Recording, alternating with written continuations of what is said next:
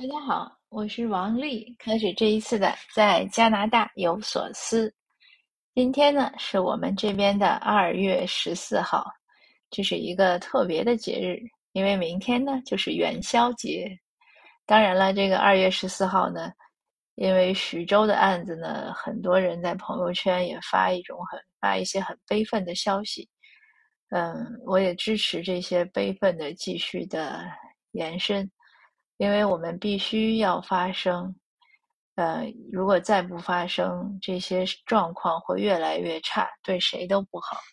那我前面也有讲过，那个案子呢是非常对我来说其实是刺痛了，让我觉得我曾经多少次的都游走在死神的边缘一样，这种恐惧啊，这种害怕呀，实在是太难过了。那今天呢，我想分享的话题呢是另外一个话题，就是关于我们成长以后，就我们成长以后会有什么变化？是昨天有一个小妹妹，其实也是算两代人了，嗯，她二十几岁，她就跟我讲讲很多，呃，人生的迷茫啊，一些无奈呀。那我就跟她讲，我说呢，因为你还年轻，所以需要成长。当你成长以后呢，我自己的感受呢，就是不是说我们的真正对这种所谓的命运的掌控能力有多强，而是我们学学会了接受。就比如说死亡，那小的时候，当我第一次意识到人会死的时候，那个时候我大概四五岁，我觉得很是那种很惊恐，而且是绝望。当然，那个那么小是没有不懂绝望这个词了，但是就在想，哎呀。一点点长大，长大，然后还要死，这个事情就没有了，就结束了。那大概是第一次感到这样的一种恐慌。呃，可是现在呢，你再提到死亡这种事情呢，就觉得是生老病死，人之常情，并不是说我们对身体啊、对疾病啊这种对抗能力有多强，而是我认为是我们学会了接纳很多现实，现实呢就在那儿，它就是这样了。所以也没什么说抱怨呀，或者嗯怎么样的一些，就尽量减少这些负面情绪吧。因为你生气，它也没有用。当然了，我说这些话也是对自己的鞭策，因为我经常还是会生气，这个没办法，只能是一点点成长。那今天呢，当我出去，正好是我今天去买菜。当我去买菜的时候，我就觉得很好玩，看到很多有趣的事情。呃，我先去 Costco，去 Costco 还没有进门的时候，就看到有出来的人，每个人都拿着一盆那种红玫瑰，很漂亮。我想，哎，我也进去买。当然，我还看到一位男士拿了两盆，我就善良的想，他一定是一盆送给妈妈，一盆送给太太。那等我进去的时候呢，也许那个时候我应该先去买花儿，因为那个买花的地方呢，按照一般走的常规呢，是要到就是要到出口的那一带，一般进去呢，先要往另外一个方向走。其实等我很快的买完东西，走到买卖花那个地方呢，红玫瑰已经没有了，只剩下黄玫瑰。那黄玫瑰呢，好像就差点意思，因为我总觉得黄玫瑰呢是是离别啊，或者是一种什么样的情绪。呃，也没有什么淡粉的，总之和粉色、红色靠近的话，好像都看不到，都是或者是杂杂的那种花束，我也觉得没什么意思，就没有买了。那后来继续买菜，今天跑了好几个地方去买菜。嗯，当然也给孩子买一些用品啊什么。后来走到我们这边的一个 mall 里面，那个地方倒是很多卖花的，可是他卖的超级贵，他也肯定是选今天的日子，几支玫瑰就卖 五十元，就加币啊，我觉得简直在抢钱了。那我当然也不会去买，而且一看那个玫瑰也很蔫儿，也不是我喜欢的那个样子，就是觉得很好玩儿。但是看到有年轻人在买，我想年轻人呢，可能这个时候也很无奈，怎么样都要买一束。嗯，我在路过一些卖首饰的店，也看到很多是年轻人，有的因为他那个店有一个店有会有，就是店里有多少个客人，现在还是在呃卫生禁令，所以他店里有有客人够的时候，别人就要在外面排队。那有那样的一个店呢，外面排着几个大男生，我都怀疑他们今天是不是在逃课买花。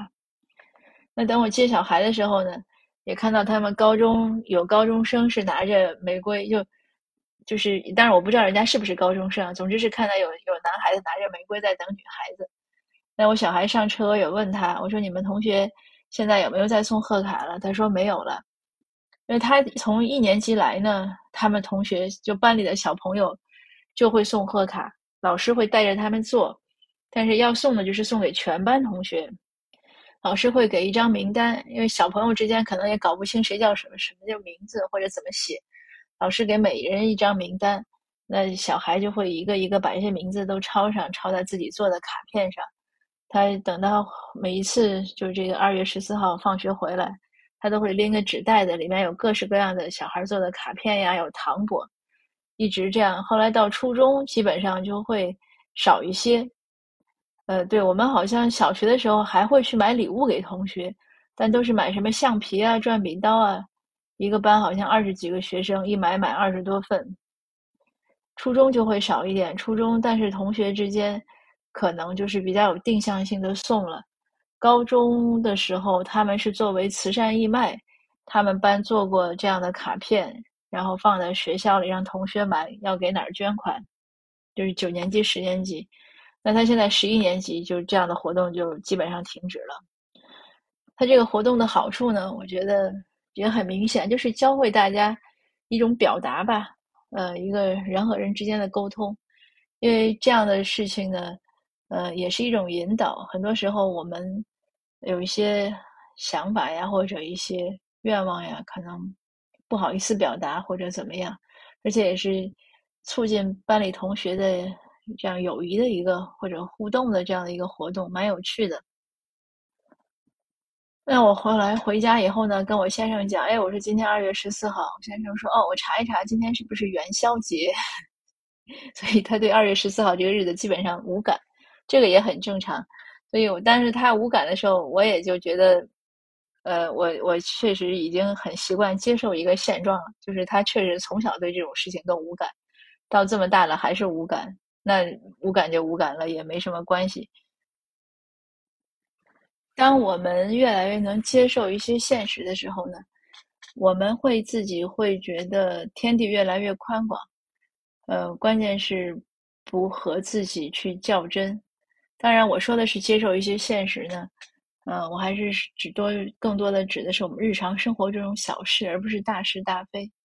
那对于一些大是大非呢，比如说我们说说回到徐州那个案子，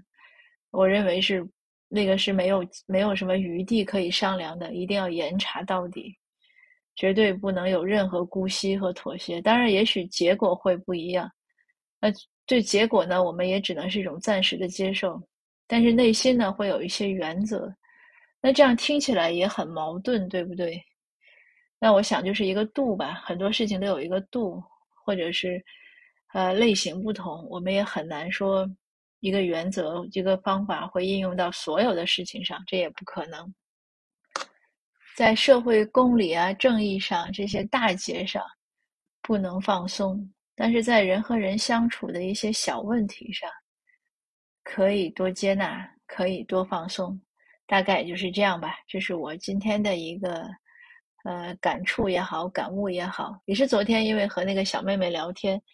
有很久自己在一点点长的，就不会，就有时候会忘记以前的样子。可是昨天看到他的样子呢，我就想到我以前的状态，我就跟他分享我自己的心路历程。